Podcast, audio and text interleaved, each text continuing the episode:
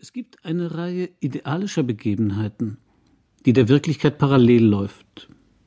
Selten fallen sie zusammen. Menschen und Zufälle modifizieren gewöhnlich die idealische Begebenheit, so dass sie unvollkommen erscheint und ihre Folgen gleichfalls unvollkommen sind. So bei der Reformation. Statt des Protestantismus kam das Luthertum hervor. Novalis. Ein junges Mädchen, Mary Cecilia Rogers, wurde in der Umgebung von New York ermordet. Und obwohl ihr Tod starke, lang anhaltende Erregung verursachte, war das Geheimnis, das ihn umgab, zur Zeit der Niederschrift und Veröffentlichung dieser Blätter im November 1842 noch nicht enthüllt. Unter dem Vorgeben, das Schicksal einer Pariser Grisette zu erzählen, ist der Autor hier den wesentlichen Tatsachen des an Mary Rogers begangenen Mordes bis in die kleinsten Einzelheiten gefolgt, während er die unwesentlichen Tatsachen nur parallel laufen lässt. So ist jeder Beweis, der sich auf die Fiktion gründet, auf die Wahrheit anwendbar. Und die Erforschung der Wahrheit war das Ziel. Das Geheimnis der Marie Roger wurde fern vom Schauplatz des Verbrechens und ausschließlich mit Hilfe der von den Zeitungen gebrachten Berichte verfasst.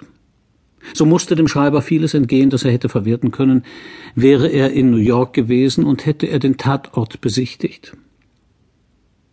Dessen ungeachtet mag es nicht unangebracht sein, daran zu erinnern, dass die Geständnisse zweier Personen, die zu verschiedenen Zeitpunkten lange nach dieser Veröffentlichung abgelegt wurden, nicht nur die allgemeine Schlussfolgerung, sondern auch alle die wichtigen einzelnen Hypothesen, mit deren Hilfe man zu dieser Schlussfolgerung gelangt ist, vollauf bestätigen.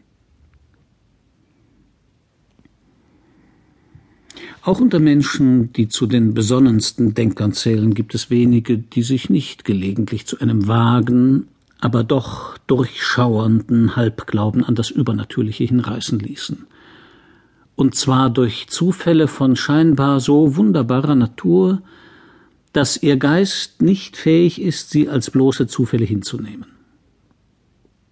Derartige Gefühle denn der Halbglaube, von dem ich hier spreche, hat niemals die volle Kraft des Gedankens. Derartige Gefühle lassen sich selten gänzlich ersticken, wenn nicht etwa durch den Hinweis auf die Lehre vom Zufall oder, wie der technische Ausdruck lautet, die Wahrscheinlichkeitsrechnung.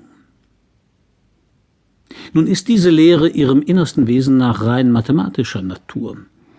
Und so stehen wir hier vor der Ungereimtheit, die strengste Exaktheit der Wissenschaft auf das Schattenhafte und Geistige der unfassbarsten Spekulationen angewendet zu sehen.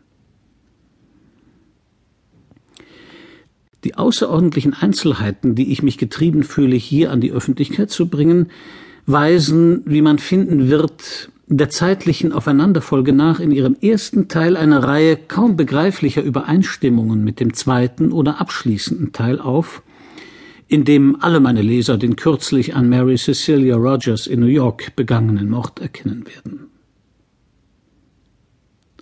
Als ich vor etwa einem Jahre in einem Aufsatz mit dem Titel Der Mord in der Rue Morgue versuchte, einige sehr markante Züge der geistigen Physiognomie meines Freundes, des Chevalier C. Auguste Dupin, zu schildern, dachte ich nicht daran, diesen Gegenstand jemals wieder aufzunehmen.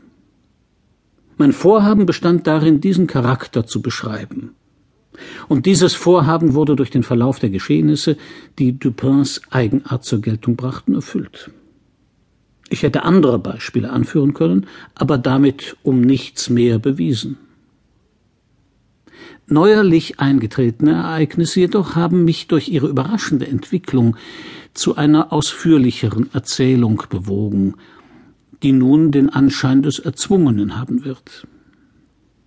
Es wäre wirklich sonderbar, wenn ich, nachdem ich zu hören bekam, was ich vor kurzem erfuhr, über etwas Stillschweigen bewahrte, das ich vor so langer Zeit hörte und sah. Nachdem er jene Tragödie, den Mord an Madame L'Espanaye und ihrer Tochter aufgeklärt hatte, entzog der Chevalier dieser Angelegenheit sofort seine Aufmerksamkeit